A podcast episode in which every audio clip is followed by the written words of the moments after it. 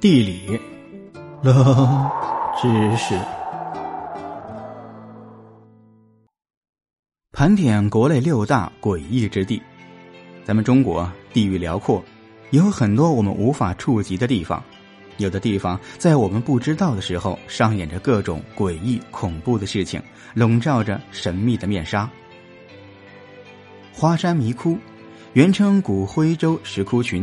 它位于安徽黄山市中心城区东郊新安江南岸的连绵群山中，与大自然的杰作黄山比肩为邻，相映成辉。它与埃及金字塔、百慕大三角、诺亚方舟等世界上诸多鬼斧神工的神奇景观一道，都正好处于北纬三十度这条神秘线上，也被誉为北纬三十度神秘线上的九大奇观。至于这些石窟源于何时、如何形成、何人开凿，数以百万计的石料究竟去了哪里？如何开采和运输？这些问题至今仍然是一个不解之谜。迷人湖，位于云南高黎贡山的原始森林，湖水终年不枯，即使狂风呼啸，湖面也会平静如镜。更是奇怪的是。如果有人站在湖边高声讲话，本来晴朗的湖面上就会出现乌云密布，甚至立刻下起雨来。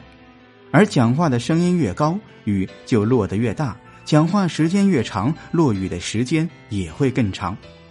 迷人湖确实使人们迷惑，也致使众多学者专家陷入了困境。昆仑山地狱之谷，这个谷地就是死亡谷。也号称昆仑山的地狱之门，谷中四处布满了狼的皮毛、熊的骨骸、猎人的钢枪以及荒丘孤坟，向世人渲染了一种阴森吓人的死亡气息。在昆仑山生活的牧羊人却宁愿因没有肥草吃，使牛羊饿死在戈壁滩上，也不敢进入昆仑山的那个古草繁茂的古老而神迹的深谷。倒影堂，广州有个村庄，有个奇怪的倒影堂。堂内的倒影来自于广东花县最高的山峰独秀峰。